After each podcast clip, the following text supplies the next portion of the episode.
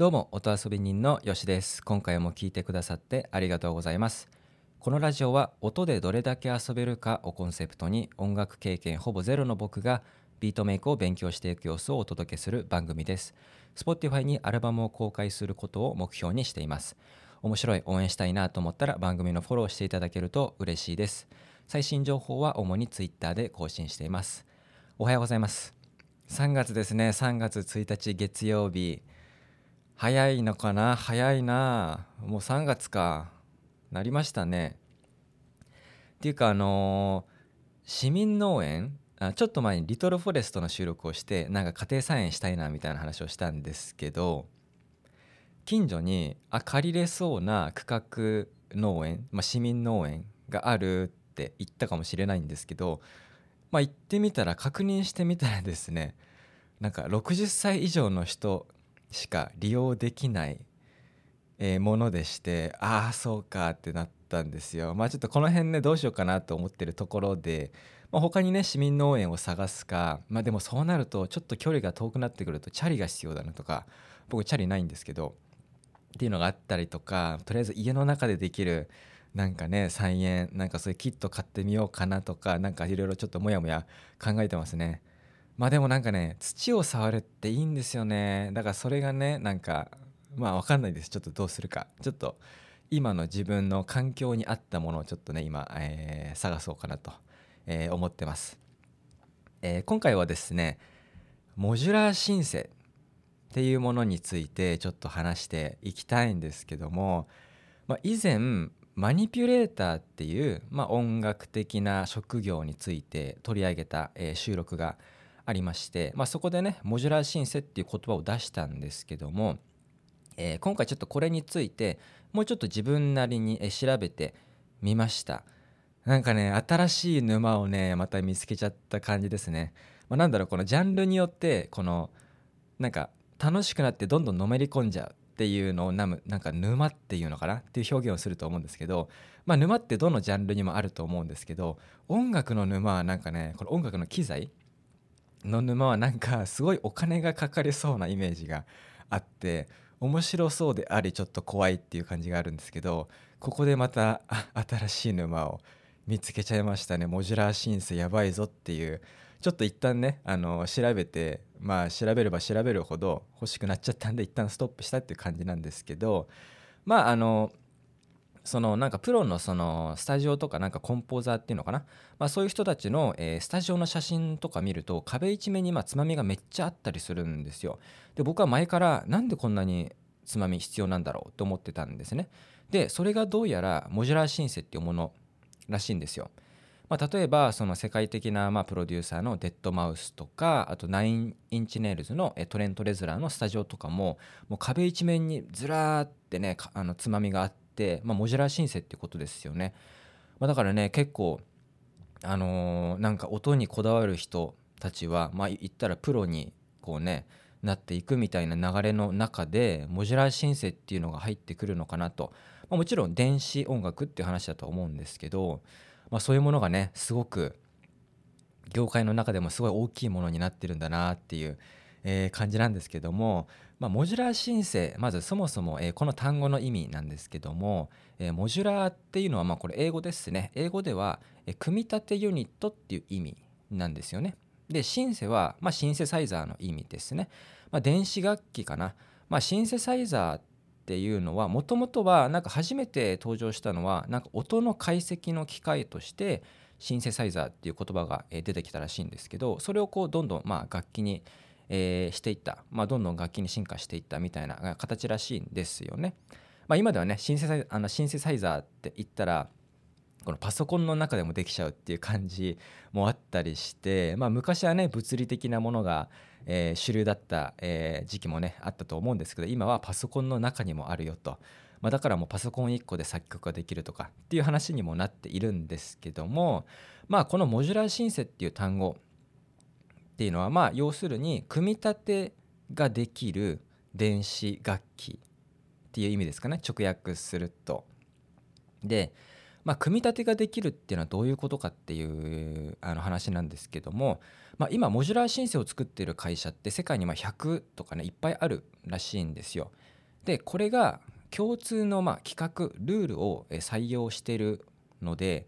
どのメーカーのまあシンセを買ってもまあつなぎ合わせてまあ好みの組み合わせを作って音作りができるということらしいんですね。でこの規格っていうのがユーロラックっていうものがあって、まあ、これはねドイツの、えー、ドイプファーっていう会社が最初に採用してそれが普及したらしいんですけどもともと医療機器の規格だったものを音楽に採用したもので、まあ、幅とか高さとか電圧も決まってるのかなまあまあまあこのルールがあるんですよねだから今はあの、まあ、モジュラーシンセって言っても規格はね他にもあるらしいんですけどほとんどの会社はこのユーロラックっていう規格を採用してまあ、製品を作ってる会社が多いのであのメーカーが違くても組み合わせができるあのつないで、え、自分の音作りができるっていうことらしいんですよ。うん、だこれがモジュラー申請っていうことなんですよね。だからどんどん買って組み合わせていくとどんどん壁一面に広がっていってつまみばっかりになっていくという話なのかなと思います。うんまあ、1個だけだとね結構小さいものあるんですよ。ただそれがねどんどん増えていくとっていう話ですね。でなんでみんなモジュラーシンセを使ってるのかっていう話なんですけども、まあ、さっき言ったように今だったらパソコンのソフトの中にシンセあったりするし言ったら僕今ロジックでアルケミーっていうまああのシンセがもともと入ってるんですよね。だこういうパソコンの中でもすごいものがあったりするし、まあ、プラグイン DAW ソフトのプラグインとかもあるじゃんっていうまあね結果的にこういう感じで進化していってる中で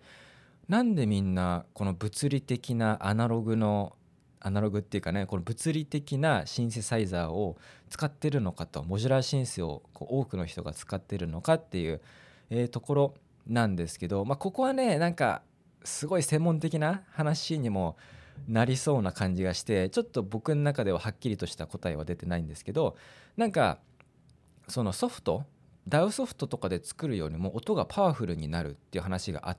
たりとかするらしいんですよね。まあね結構音って電圧とかも深く影響するみたいで、まあ、これは全然ね僕は詳しくないんですけどなので、まあ、モジュラーシンセってこう物理的な機材なので、まあ、そういう意味でもやっぱり音のなんだろう厚みとかね多分なんか違うんでしょうね。であと個人的に調べてモジュラーシンセのまあ、演奏とかのね動画とかも結構見たんですけど思ったのは楽しそうだなとか思ったし直感的要はつまみをいじったらそれがもうすぐに音に反映されるのでなんかねそれがすごいなんか生き物をいじってる感じがしてあのスザン・シアーニっていう人女性がいて音楽家がいるんですけどこの人のモジュラーシンセの演奏とかも見てもすごいなんか生き物を扱ってるように音を作っていてもうどんどんどんどん音が変わっていくんですよね。だそれがこれって多分 DAW ソフトのプラグインとかじゃできないから物理的なつまみがたくさんあることで、まあ、それを自分なりに理解してこういじることでこう瞬時に音をどんどん変えていくっていう、まあ、これがね楽しそうだし直感的だしこのすぐ音が反映されるっていうのがいいなって見てて思いました。もうほんと音遊びしてるなっていう感じに映りましたね。はい。まあそんな感じですね。まあ多分そういう、まあ、理由まあ、もっと他にもいろいろあるとは思うんですけどなんかそんな感じで今でもモジュラーシンセを使う人が多いと。っていうかなんかねシンセサイザーってそもそも最初できた頃ってその最初の形っていうのはモジュラーシンセだったらしいんですよ。うん、だからスタート地点がそもそもモジュラーシンセ、えー、だったという話ですね。であの僕この沼にはまだまだ入れないって思ったんですけどそのねお金がね要はあモジュラーシンセ欲しいなって思うとするじゃないですか、まあ、僕は思ったんですけどその時にお金ってどんぐらいかかるんだろうってまあまあ調べるわけですよね。で僕はうわきついって思って断念したんですけど、まあ、お金的にどれぐらいかかるかっていう話で言うとモジュラーシンセとかは1個で2万円とかはあるんですよ。でこれをじゃあ何個か、まあ、最初は多分1個だけじゃなくて23個買うとかなんかそういうのありそうなんでじゃあ23個買ってあの4万とか6万になるとしましょうでこれだったらちょっと頑張れば買えそうって思うじゃないですか。でもモジュラーシンセ自体を買う前に準備しないといけないことがあるらしくてまずケースと電源が必要なんですって。そのモジュラーシンセ自体ってなんだろうこう配線とかがもうまんま見えてるその裸の機械っていう感じなので自分でケースを買ってでケースによってモジュラーシンセこれぐらい収納できるみたいなものがあるらしいんですけど、まあ、ケースを買ってそこにモジュラーシンセを固定するということなんですよ。でこのケースがね結構3万4万とかするんですよね。うん、っていうのがあったりとか。であのまあ電源についてはケースに付属してることも結構最近多いみたいなんで、まあ、だから、まあ、買うべきものはケース。電源がついてるケースとモジュラーシンセってなるとまあ軽く56万超えちゃうなと、まあ、さっき23個ねモジュラーシンセ買ってっていう話だとケースも入れたら10万いくんじゃないかみたいな感じになったんでうわちょっときついなと思ったんですよ。まあ電圧についてはなんかユーロラックだとプラス 12V マイナス 12V プラス 5V みたいな、まあ、これもルールがあるらしくて。でモジュラーシンセの組み合わせによってもねこれが変わってくるんですって、まあ、ここもねなんか結構ギークな話になってきますけど、まあ、まあケースと電源はまセットになってることが結構あるという話ですね。でモジュラーシンセ同士をつなぐのにパッチケーブルっていうのが必要なんですけど、まあ、これはねそんな高くないっぽいですね。まあ、いろんなカラーのパッチケーブルがあってあのー、モジュラーシンセの演奏のね動画とか見るともうねマジでねケーブルがねめっちゃたくさんつながってるんですよほんとカオスカオスっていう言葉が本当に当てはまるっていう感じになっていてでまたカラフルでね、まあ、それがなんか美しかったりもするんですけどもうほんとねいろんな組み合わせを作るイコールケーブルパッチケーブルが増えていくということらしいですね。まあ、なのでこんな感じで、うん、結構お金初期投資結構かかるなと思ってったっていうのがあるかなまず、うん、そこでちょっとうわちょっととりあえずまだきついかなって思ったのもあるんですけど最後に1個ね僕の中での決定的なあもうこの沼はちょっとまだ無理だなって思ったもう1個決定的なね多分こっちの方が大きいんじゃないかなっていう理由があるんですけどあのー、モジュラーシンセを買うイコール音はスピーカーモニタースピーカーで確認するっていう多分感じだと思うんですよ。で僕普段はイヤホンで作業してるんですね僕のアパート壁薄いんでスピーカーとかね置いたらねもううるせえって近所迷惑になること間違いなしなので、まあ、これはもう DTM、まあ、ビートメイクを始めようって思った当初からあ自分はモニタースピーカーじゃなくてイヤホンだなってまあ思ってたんで、まあ、それでやってるんですけどモジュラーシンセはさすがにスピーカーだろうっていう感じがなんかするので